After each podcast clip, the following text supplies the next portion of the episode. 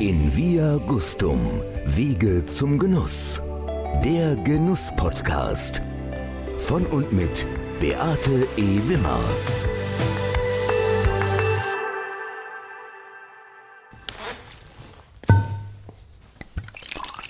Auf ein Glas, Ladies. Das sind Diana Rohrbach, reisefreudiges Küstenkind mit Faible für Genuss im Absoluten. Betty Enchelmeier-Tietz, eine Ostwestfälin aus dem Rheingau mit Begeisterung für kulinarische Besonderheiten. Beate E. Wimmer, waschechte Rheinländerin, immer mobil unterwegs, mit ausgeprägter Leidenschaft zum kompromisslosen Genuss. Hallo Ladies! Hallo Beate, hallo Betty! Hallo liebe Beate, hallo liebe Diana! It's Wine o'clock! It's wine o'clock! Yeah! Yes, it's wine to five! oh mein Also. Gott, mein Einsatz! Genau. Ladies, ja, wir sind so begeistert bei der Sache, dass wir uns auf bestimmte Dinge nur noch konzentrieren. Diana, du bist heute die Gastgeberin und du hast uns etwas Besonderes mitgebracht. Erzähl uns mal. Ja, vielen Dank, dass ich heute Gastgeberin sein darf. Und wir sind heute in Baden zu Gast.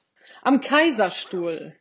Also viel, Wow. viel Wein von der Sonne geküsst sozusagen. Also ein sehr, sehr sonnenverwöhnter Bereich. Ja, Kaiserstuhl. Wunderschön gelegen. Wir sind im Weingut Arndt Köbelin. Arndt und Monika Köbelin. Zwei Menschen und Winzerpersönlichkeiten, die ich sehr schätze die ich auch schon etwas länger kenne. Jetzt keine 20 Jahre, aber das lässt sich leider auch so nicht mehr zurückdrehen. Aber es werden sicherlich irgendwann nochmal 20 oder 25 Jahre. Hast du sie auch gepaarschippt? Ich habe sie nicht gepaarschippt, nein, wir kennen uns wirklich physisch. Aber sonst hätte ich sie gepaarschippt. Also ich finde sie total sympathisch, auch Online-Bereich. Vielen Dank, ja. Sehr, sehr gerne. Also das wirst du nicht mehr los, das Paarschippen. Anscheinend nicht. Anscheinend nicht. Eine Winzerfamilie, wie sie im Buche steht, im Grunde genommen, eine junge Winzerfamilie. Monika ist ein äh, Herzensmensch für mich. Sie macht alle administrativen Aufgaben und hält Arndt den Rücken frei, der Praktiker vor dem Herrn ist, der gelernter Weinküfer und Winzermeister ist. Also kein klassisches Önologie, Weinbaustudium absolviert hat, sondern Winzer von der Pike auf gelernt hat. Genau, und daher, da gibt es eine Schnittstelle. Mein damaliger Chef hat mit ihm das Weinküferhandwerk gelernt. Wow. Mein damaliger Chef ist Weinhändler und in der Funktion habe ich dann auch mit meinem damaligen Chef natürlich zusammengearbeitet und dieser Chef Jens Lorenzen, den ich sehr, sehr schätze, ein warmherziger Typ. äh, Ich habe unwahrscheinlich gerne mit ihm zusammengearbeitet und auch für ihn gearbeitet. Der hat Arndt Köbelins Weine im Sortiment. Und ähm, jetzt kommt es zur physischen Begegnung ohne Parship. Wir haben uns auf der Prowein kennengelernt, also die weltgrößte Messe für Wein. Konsumenten und also eine Fachmesse. Und ja, die ist in Düsseldorf. Weltgrößt, ja, war sie mal. Jetzt gibt's das Ganze in China. Da ist sie noch größer. Ja, sie ist zumindest, wie ich gehört habe, die internationalste Weinmesse, ne? weil da Ja. sich ja wirklich die Welt trifft. Auf jeden Das Fall. Auf hat die jeden Fall. Vinexpo, die glaube ich größer ist. In Italien, ist doch in Italien, ne? Nee, die Vinitali. Vinitali meine ich. Das hat sie tatsächlich nicht geschafft. Die ist zwar größer, aber nicht internationaler, was ja typisch für die Italiener ist. Ne? Die bleiben Mhm. Genau. im eigenen Land. Genau, Ja, genau. Aber wir stellen fest, dass Diana Köbelins dort ganz analog getroffen hat. genau. Ja, und im Übrigen ist das ja das Prinzip auch von Parship. Man lernt sich übers Internet kennen und irgendwann eben dann auch analog. Okay, ich habe es andersrum gemacht, aber ich lerne ja noch dazu. Und ja, wir waren uns unwahrscheinlich sympathisch und wir haben ein paar Jahre später hier bei uns an der Nordseeküste in Bremerhaven eine Wein- und Genussmesse, eine Hausmesse abgehalten, aber wirklich im großen Stil für so einen in Anführungszeichen kleinen Laden, wie wir das so waren. Und haben tolle Winzerpersönlichkeiten eingeladen und Genussmanufakturen, ähnlich so wie du das mal gemacht hast mit der Venalia. Und die Vinalia war sicherlich sehr viel größer, aber wir haben uns hier gefreut, das logistisch hinzubekommen und viele tolle Persönlichkeiten nach Bremerhaven einzuladen und die auch wirklich gekommen sind. Unter anderem war Monika Köbelin mit dabei und hat das Weingut Köbelin aus Eichstätten am Kaiserstuhl hier bei uns in Bremerhaven vertreten und mit mir auch ein tolles Degustationsmenü als Part. Die war sozusagen für den Hauptgang Wein zuständig im Bereich Wichweine. Wir hatten auf jeden Fall Fisch. Das ist schon ein bisschen her. Und sie hat sich damals ein bisschen geziert, ihr war das peinlich und nein, was soll ich denn sagen? Obwohl sie weiß ganz genau, was sie sagen soll und sie sind eigentlich scheu gewesen und ich glaube jetzt mit dieser Veranstaltung hatte sie damals ein bisschen, wie sagt man das? Das Eis bekommen. Ah, okay. Ja, ja, Appetit bekommen und sie ist ein wunderbarer Mensch, der die Weine des Hauses wirklich toll präsentiert und heute haben wir Weine von den beiden im Glas. Ich möchte nochmal auf die Rebsorten zurückkommen. Da waren wir eigentlich noch gar nicht. Aber man sollte das wissen. Ihr wisst es natürlich. Baden steht für Burgunderreben, ja? Oder? Unterschreibt ihr das? Ja, auf jeden Fall. Auf ja, jeden in Fall. jedem Fall. Und Baden, es ist ja die heißeste Gegend Deutschlands. Ja. Ja, tolle Weine kommen da. Also da sind einige sehr, sehr großartige Weingüter und eben auch Köbelin, die mir auch nicht unbekannt sind im Übrigen. Ja, physisch oder geparshippt? Tatsächlich auch, nein, nein, tatsächlich auch physisch. Und zwar, es gibt das JRE Genussnetz. Das JRE Genussnetz ist ein Zusammenschluss, ein Verein sogar von Genusshandwerkern, also Manufakturen, die handwerklich Lebensmittel herstellen. Und die beliefern auch die Jeune Restaurateurs. Das sind ja, ist ja die Vereinigung der Spitzenköche in Europa. Und die Gens haben dann gesagt, also wir gründen ein Genussnetz, nämlich das JRE Genussnetz und unter diesem Dach nehmen wir unsere Manufakturen. Und es sind einige wenige Weingüter da auch drin, aber unter anderem auch Köbelin und ich habe die mal in Hamburg auf einer Messe treffen dürfen. Ja. Ah, schön, schön. Ja. Und du, Betty? Also ich kenne das Weingut Köberlin nur vom Namen her tatsächlich. Aber ansonsten habe ich, wo wir so von alten Chefs sprechen, Beate hat ja meinen alten Chef auch mal kennengelernt, der ist ja nun leider Ja. verstorben. Der kam aus Bischofingen vom Kaiserstuhl und war halt auch in Spezi zum Joachim Heger und auch zum Fritz Keller, die ich auch beide kenne. Also von daher bin ich da eher unterwegs. Ja, also ich habe schon oft Weine auch von anderen Weingütern natürlich probiert, aber noch nicht von Köbelin. Deshalb bin ich sehr gespannt. Schön, dass du auf Helmut Solter gerade noch mal zurückkommst. Mit dem habe ich tatsächlich auf der Bühne gestanden mit einigen Sekt Schaumweinherstellern vom Rheingau.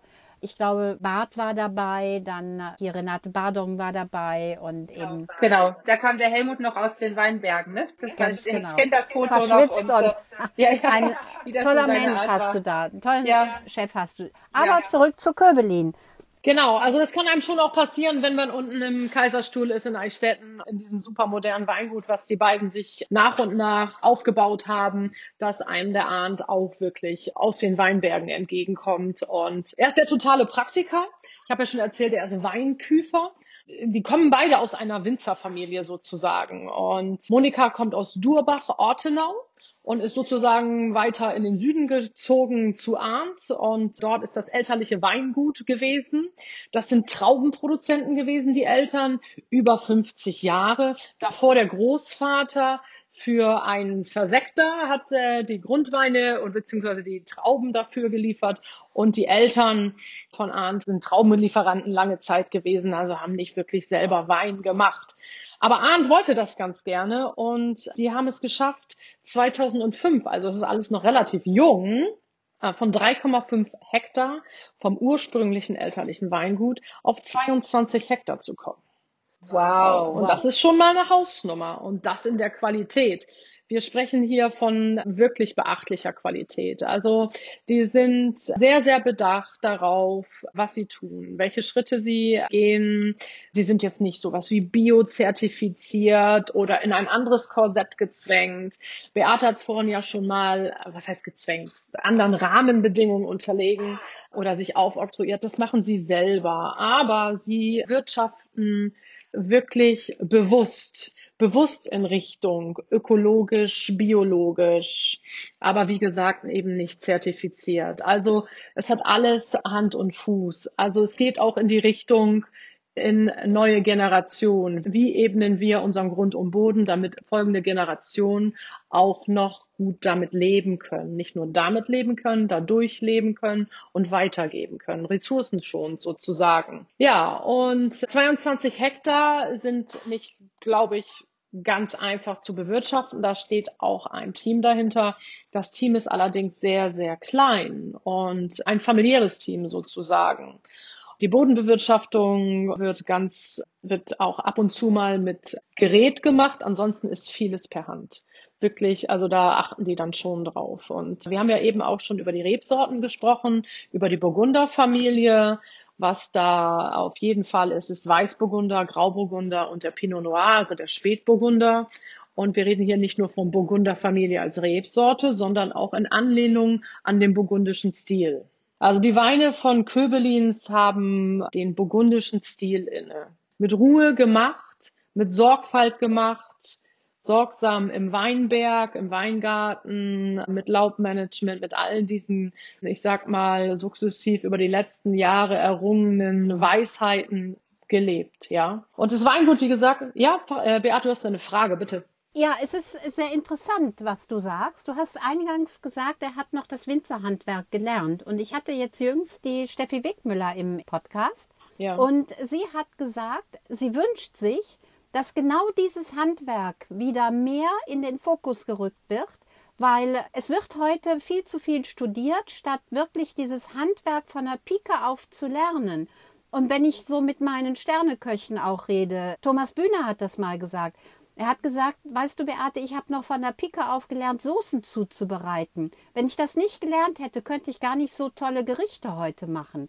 Und das genau hat die Steffi heute auch angemerkt. Sie hat gesagt, nur wer das Handwerk, also wer das Handwerk wirklich von der Pike auf lernt, der bringt auch Spitzenweine hervor, ne? Ja, also es gibt sicher die Ausnahmen, aber sie hat es tatsächlich auch angemerkt, dass es zurückkommen muss, dass dieses Handwerk einfach wieder erlernt wird. Absolut. Betty, was meinst du? Bin da ganz bei Beate, absolut. Weil ich glaube, das ist eigentlich in jedem Beruf so, wenn man erstmal eine Ausbildung macht, um mal zu wissen, was die Basics sind. Das ist jetzt hier natürlich das Winzerhandwerk das mag aber für einen Finanzdirektor von irgendeiner anderen Firma mal eine Banklehre sein. Also ganz einfach in Anführungsstrichen, aber dann weiß man wenigstens tatsächlich, wovon man spricht. Und ich glaube, dass diese Praxisbezogenheit, und du hast es ja auch gerade nochmal gesagt, Diana, dass durch diese ganzen Jahre, dieses Erfahrungen sammeln und so weiter und so fort, ich glaube tatsächlich, dass man das als Praktiker, der anscheinend mir so jemand zu sein, der sehr praktisch veranlagt ist, natürlich viel mehr Erfahrungen sammeln kann, um dann auch auf die verschiedenen Jahrgänge natürlich entsprechend einzugehen. Auf jeden Fall, auf jeden Fall. Es ist ja auch noch ein bisschen Erfahrung mit dem Weingut dabei. Also ich habe ja eben schon gesagt, es ist alles noch relativ jung, was die beiden sich da aufgebaut haben. Aber Arns Mutter ist noch dabei. Sie mag jetzt vielleicht nicht die großen Entscheidungen treffen, aber dieser Familienzusammenhalt ist sowas von charmant. Die ist mittlerweile 85 Jahre alt und schneidet auch hier und da mal eine Traube und ja, ist einfach eine gute Seele und ich glaube, sowas ist auch förderlich. Der Großvater bzw. der Vater ist, Arns Vater ist 2016 verstorben und somit ist das natürlich ein schöner Zusammenhalt. Die haben zwei Kinder. Der Erstgeborene ist auch vielleicht derjenige, der das Potenzial hat und auch vielleicht auch die Lust. Man weiß das jetzt ja noch nicht so ganz genau. Der ist 19 Jahre alt, wo die Wege da so hinführen, aber der hat schon, der hat einfach Lust auch im Weingut mitzuarbeiten und ist immer mit bei den Reben dabei, ob Rebschnitt. Also es ist ja immer was zu tun, das ganze Jahr über. Und es gibt die Annika. Die Annika ist elf Jahre alt und das ist so der Wirbelwind im Weingut. Und jetzt habe ich euch schon die ganze Familie vorgestellt Welt.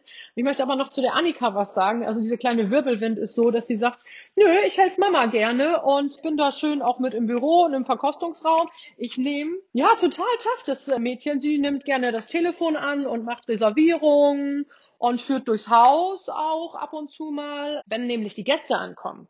Weil die Beate ist ja auch Wohnmobilistin, wie sie in den letzten Folgen immer mal wieder so durchscheinen ließ. Und die Köbelins haben nämlich einen Wohnmobilstellplatz. Und Ach, guck. Ja, genau. Und das managt nämlich auch die kleine Tochter schon mal ab und zu so ein bisschen mit und heißt die Leute da willkommen. Und die haben drei Stellplätze an ihrem neuen Weingut. Und das Weingut haben sie äh, gebaut 2006. Da haben sie erstmal die Produktion und das Lager mitgebaut. Dann haben sie 2011 nochmal einen riesen Verkostungsraum mit angebaut. Und 2014 haben sie gesagt, okay, jetzt ermöglichen wir uns nochmal die Produktion etwas zu vergrößern und auch ein Herzensprojekt, den Holzfasskeller worin sie 120 Holzfässer äh, zur Reifung ihrer wunderbaren Burgunderweine äh, ja, stellen können und angeordnet haben. Und es ist sehr, sehr imposant. Eine tolle Architektur, modern, aber die schmiegt sich so in die Landschaft ein. Aber ich denke, wir sollten erstmal was verkosten, weil das ist, soll ja hier keine trockene Veranstaltung werden. Nee, das wäre schade. Das wäre das wär total schade. Und ich habe euch was mitgebracht. Junger Jahrgang 2020, Arndt Köbelin äh, Kaiserstuhl ist klar. Oh Wunder, eine Burgunderrebe, weißer Burgunder mit 13 Prozent. Viel Sonne, aber die lassen ihren Weinen auch viel Zeit. Das ist ein Kabinett, also die erste Qualitätsstufe in unserer Hierarchie. Der Boden ist heller Lösauflage. Es sollte eine stahlklare Geschichte sein, denn es wurde eine langsame Gärung vorausgesetzt im Edelstahltank. 20 Prozent von dem Wein wurden im Holzfass, im 500 Liter Fass gegärt und nach vier Monaten auf der Feinhefe eine schonende Filtration und dann die Flaschenabfüllung. Arndt arbeitet so, dass ich mir nicht vorstellen kann, dass er den einfach auf die Flasche proppt. Also der lässt ihm dann auch noch ein bisschen Zeit und schaut, wann der Wein dann wirklich in den Verkauf gehen kann, damit die Leute auch Spaß damit haben. Liebe Betty, ich sehe, du duftest so unwahrscheinlich schön. Ich krieche gleich ins Glas. Ja, dann hau, sag mir, was du erduftest. Ja, also der hat, der hat schön eine Gelbfruchtigkeit, also richtig so, so saftige gelbe Früchte, ganz frisch der hat auch so ein bisschen Limette. Der hat also wirklich tatsächlich nur so eine, so eine Primärfruchtigkeit. Also ich kann jetzt nicht erkennen, großartig, dass der irgendwie einen biologischen Säureabbau gemacht hätte. Und ich finde, der ist mit 13 Volumenprozent für einen Kaiserstühler quasi schlank. Also die haben ja sonst gerne mal so 13, 5 oder 14 Volumenprozent. Er riecht herrlich frisch und animierend. Oder Beate? Ich bin da bei dir. Ich hatte, als ich reingerochen habe, habe ich so weißen Flieder gehabt finde ich, hat er also total. Dann hat er, was ich beim Weißburgunder häufig finde, so diese Walnuss, aber die Walnuss, wenn sie ganz jung ist, wenn sie noch diese, diese Häutchen hat, die du abziehen musst, damit sie nicht so bitter schmecken. Das hat er drin. Der hat eine Cremigkeit in der Nase, der, der, so wie du ihn beschrieben hast, Diana, wie er vinifiziert wird, wird er mir auch viel Zeit gelassen und diese Zeit vermittelt er mir in der Nase. Also wirklich sehr viel Ruhe bringend. Das ist kein lauter Wein, das ist ein, das ist ein ruhiger Vertreter, der uns garantiert am Gaumen extremst überraschen wird. Nur zu, bitteschön.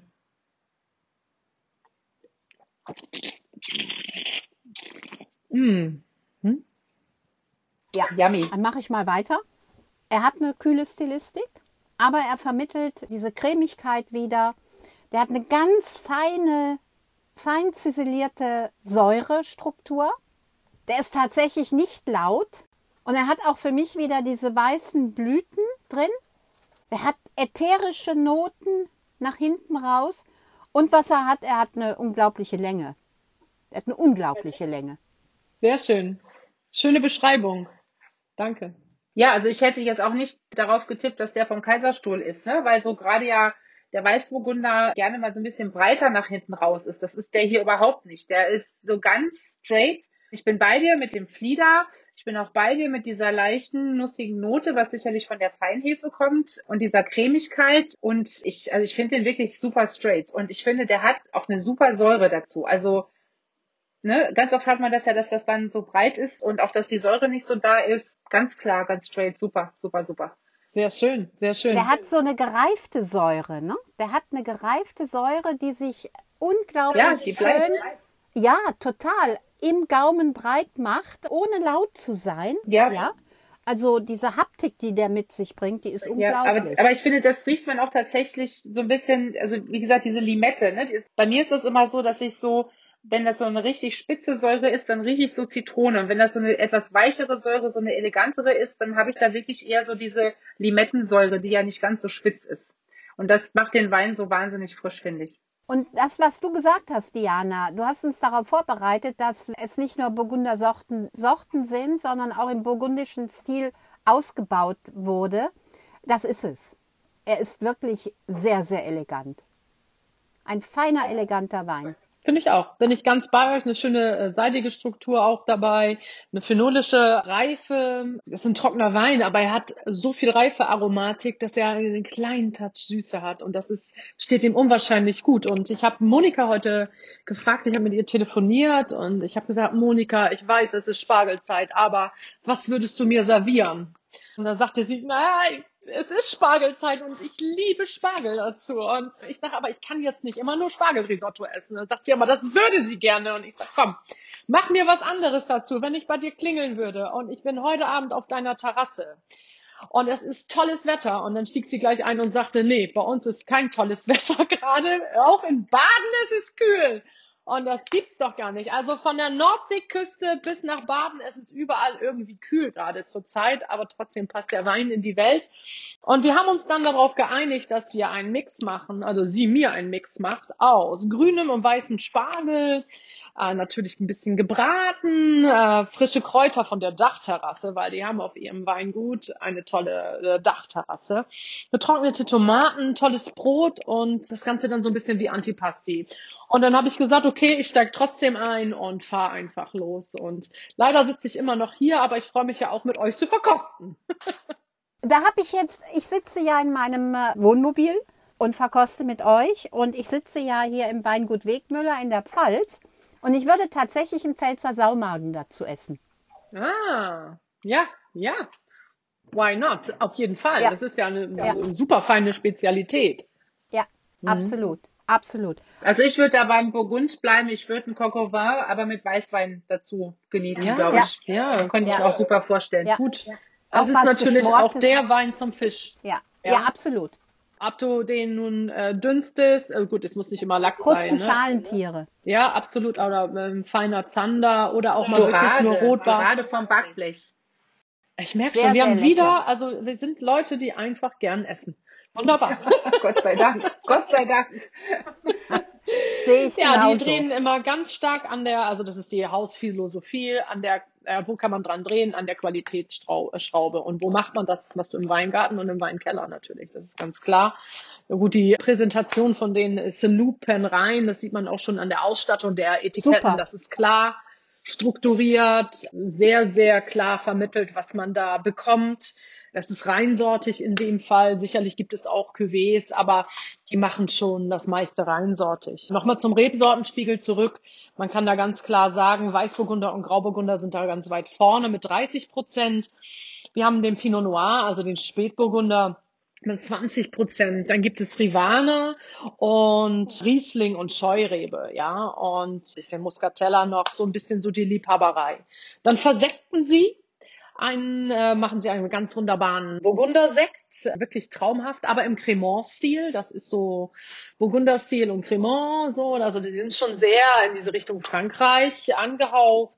Und da haben sie eben halt die Burgunder-Familie jeweils zu einem Drittel.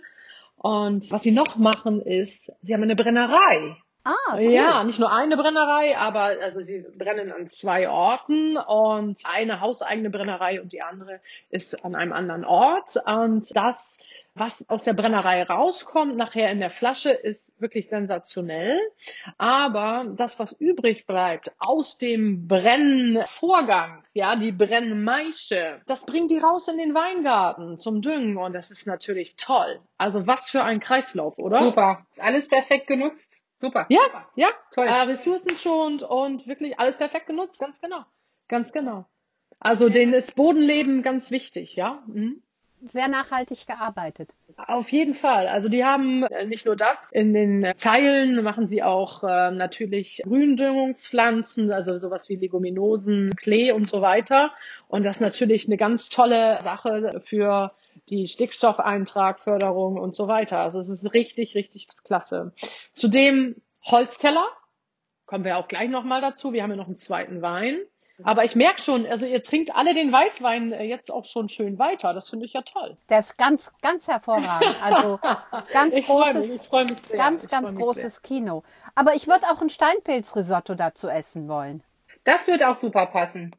Ja, ja. Das wird auch super passen, ja. Auf jeden Fall. Also Risotto ist, oh, wie ist denn das mal mit einer einfachen Pasta und vielleicht ein bisschen Trüffel oder sowas? Nee, Trüffel vielleicht nicht, aber dann äh, so Steinpilzen, weil es kommt ja immer sehr dieses Immer. Risotto, ne? Pasta geht immer. Pasta geht Pasta immer. geht immer, Pasta macht auch glücklich.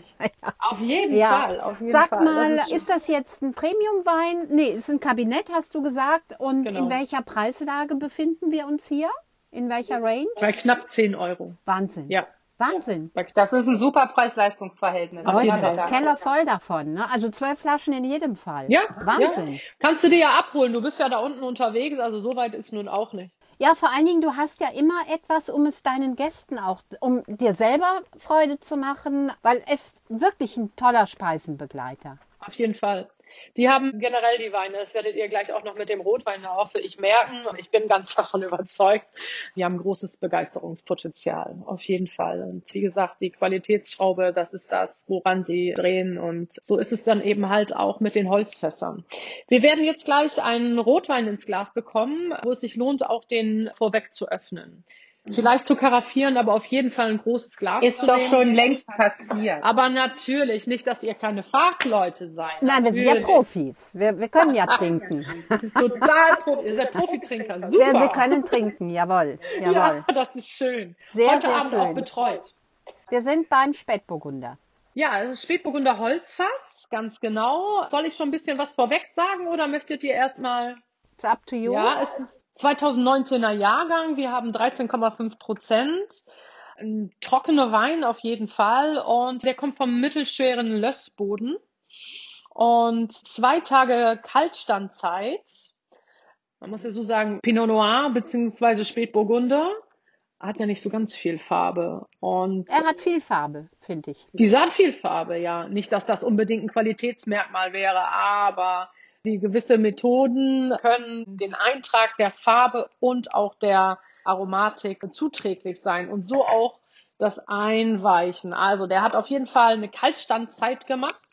Dann hat er eine Woche eine Maischegärung gemacht, also sehr, sehr langsam. Und nach dieser Maischegärung zwei Wochen lang nach Maceration. Also der lag immer noch weiter auf den Schalen, damit man ähm, auf jeden Fall auch die Aromatik und auch die Feinstoffe so reinarbeiten kann in den Wein, dass es ein gutes Mundgefühl gibt und auch eine reichhaltige Aromatik, die vielleicht aber auch nicht so schwer ist. Deswegen auch die lange Zeit, ja. Danach hat man schonend entsaftet und dann kam die Reifung im deutschen Holz, ja, wohlgemerkt, zwölf Monate lang im großen Holzfass. Und in diesem Holzfass wurde dann der biologische Säureabbau begünstigt und das habt ihr jetzt hier gleich im Mund, die Damen. Feel free, bitte, erzählt mir. Cheers. Ja, also. Wie du gesagt hast, von der Farbe her ist er schon außergewöhnlich, weil für einen Spätburgunder im burgundischen Stil hat er viel Farbe, sehr viel Farbe. Aber aufgrund der Vinifizierung, wie du sie beschrieben hast, ist das kein Wunder. Und hinzu kommt ja auch, dass der jetzt ganz viele Anthocyane drin hat, die ja auch äh, gesundheitsfördernd sind. Also da wird er sich auch Gedanken drüber gemacht haben. Bestimmt. Das sind diese Farbpigmente. In der Nase wirkt er für mich sehr reif. Nicht überreif, das meine ich nicht. Aber er wirkt reif. Der hat schon was auf den Schultern, dieser Wein. Und ganz für mich sehr prägnant in der Nase ist diese wilde, kennt ihr diese wilde Erdbeere, diese Walderdbeere? Diese ganz kleine, ne? Die ganz Ja. kleine, ja. Hm. Die finde ich da wieder. Ja, also oftmals hast du ja gerade im Spätburgunder so die Erdbeere, die so überreif und gequetscht ist, ne? Die so wirklich. Aber hier habe ich eine, eine reife Walderdbeere drin. Dann leicht rauchig, erstaunlich. Also ich hatte ursprünglich gedacht, er wäre im Barrik gewesen, ist er ja nicht gewesen. Eine feine rauchige Nase hat er und ich freue mich auf den Gaumen. Betty, was sagst du denn dazu? Ich finde, in der Nase hat er also für mich ganz klar Sauerkirsche, Sauerkirsche, Sauerkirsche. Das ist eine solche Saftigkeit und das ist natürlich diese Extraktion der Aromen durch diese Kaltmazeration, was Diana sagte, wo ja hauptsächlich die Aromen halt extrahiert werden, was diesem Wein sehr, sehr gut steht und was ich finde, was ähm, ein Spätburgunder, der in einem etwas wärmeren Klima auch unterwegs ist, dann auch hat. Und ja, die Farbe ähm, spricht dann natürlich auch für sich. Und ich finde, das ist so ein typischer Spätburgunder. Ich habe auch ein bisschen Rauch. Ich habe, bilde mir ein, so ein bisschen Vanille zu haben, weil diese Sauerkirschen assoziiere ich immer mit irgendeinem Vanillepudding. Wahrscheinlich ist es das auch so ein Stück weit. Und ich habe ihn tatsächlich auch, also das ist bei dem weißen Burgunder ja auch so gewesen. Ich empfinde diese Weine als sehr frisch, sehr klar. Also ich finde, er hat auch wieder so was Minziges, so was Frisches einfach dabei, diese leicht kräutrige Note, die ein Spätburgunder gerne mal hat. 2019 war ja nun auch ein warmes Jahr, da ist nichts Nasses drin, was ja ein Spätburgunder in den nassen Jahren hat, mit diesem Laub und Pilzen und so. Das hat er überhaupt nicht. Der ist total auf der Fruchtbombenseite. Aber der Pinot Noir ist ja die elegante Dame des Rotweins. Also ein Pinot Noir wird nie überbordend sein. Und ich habe ihn schon probiert. Und was man sagen muss, ist ja diese Extraktion nach der Gärung. Merkt man im Geschmack, oder Beate? Ja, du hast völlig recht. Also wenn der Luft bekommt, dann kramt der eine Sauerkirsche raus, die ist gewaltig. Die Bourbon-Vanille kann ich sehr gut nachvollziehen. Diesen Hauch von Bourbon-Vanille hat er nicht überbordend, aber Nee, nee, einen ein Hauch, ja. Und was ich habe bei zunehmendem Schwenken, wenn du, also wenn das jetzt ein Sauerkirschwein wäre, würde ich sagen, der ist mit dem Kern vergoren worden. Ne? Der hat so eine, so eine, so eine ganz leichte Marzipan, Persipan-Note. Ich finde, toller Wein. In der Nase, ich freue mich auf den Gaumen. Aber Betty, du hast ja schon den Gaumen vorweggenommen. Kommt nicht anders. Ich was hast du nicht denn da, anders. was hast du denn Also, gefunden am Gaumen? Ich habe, nein, ich habe tatsächlich diese Frische auch natürlich im Mund gehabt. Ich habe die Sauerkirsche ganz eindeutig ganz weit vorne gehabt. Das ist ganz, ganz toller Pinot Noir. Worauf ich ähm, hinaus wollte, Also es ist ein Spätburgunder. Ich glaube, wir müssen dem Winzer gerecht werden. Er schreibt extra Spätburgunder drauf, deshalb müssen wir ihn auch Spätburgunder nennen. oh Entschuldigung. Ich glaube, das müssen wir jetzt einfach dem Winzer- Ja, aber ich glaube, das müssen wir einfach dem Winzer Also, ein jetzt zu. Spät, der Spätburgunder vom Weingut an Kövelin Genau. aus dem Kaiserstuhl, Sorry. den wir jetzt im Glas haben, der hat für mich im Geschmack, also erstmal wie gesagt das, was ich auch in der Nase hatte, aber diese Tanninstruktur wundert mich dann nicht, weil nachdem Diana sagte, dass er ja nach der Gärung noch eine gewisse Zeit auf den Schalen lag, das ist ja dann, wo du nochmal dann extrahierst und gerade die Tannine extrahierst, die sich ja hauptsächlich im Alkohol lösen und nicht bei der Kaltmazeration. Das kommt hier super durch und das gibt diesem Spätburgunder, dieser eleganten Dame doch ein bisschen breitere Schultern, oder? Ja, es wundert mich auch nicht, dass er einen BSA gemacht hat, einen biologischen Säureabbau, weil wenn er den nicht gemacht hätte, dann wäre der ja unfassbar in der Säure. Der hat ja jetzt noch eine sehr, Ja, sehr frisch, gute Säure, ja, eine tolle Säure hat der, Mhm. finde ich. Also das, was ein Spätburgunder auch haben muss. Ein Spätburgunder wird getragen von, von der Säure, nicht nur von seiner Frucht, sondern auch von der Säure. Und ich glaube, dass der hier wirklich alles rausgeholt hat aus diesem Wein, was er rausholen kann. Also ich stelle mir wirklich vor, wie liebevoll, ich habe das vor Augen, wie liebevoll dieser Winzer mit seinem Spätburgunder umgegangen ist. Und zwar vom Weinberg bis in die Flasche. Es freut mich, die Damen. Es ist klasse, euch zuzuhören. Es macht wirklich super viel Spaß. Das ist auch der Einstieg, sozusagen der Gutswein im Holzfass ausgebaut. Ja, ganz genau. Und wir sind hier bei humanen 12, roundabout 12 Euro. Ja. Was? Ja. Nein. Ja. Mich würde es nicht wundern, wenn es in den nächsten Jahren so einen kleinen Anstieg gibt. Aber gut, wir haben hier auch 22 Hektar und die machen daraus circa 125.000 Flaschen jährlich, je nach Jahrgang, ist ja klar.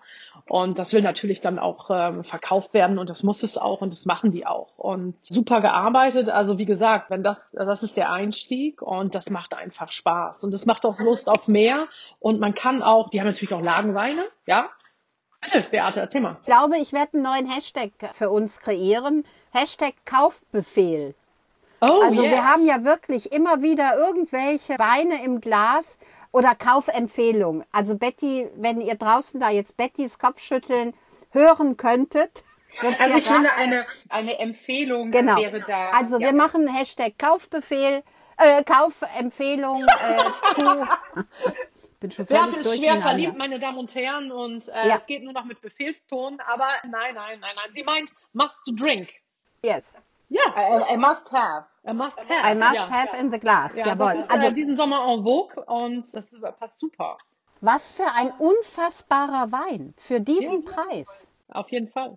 Der Grauburgunder macht auch Spaß und die Spezialitäten, also ich kenne die ganze Palette, also es macht alles Spaß. Das sind Weine, die trinkig sind, die sind nicht äh, kompliziert. Man kann da wirklich gut den Rebsortencharakter rausschmecken, genießen und die machen einem das nicht so schwer. Das ist wirklich guter Wein, ein gutes Preis-Genuss-Verhältnis oder Genuss-Preis-Verhältnis.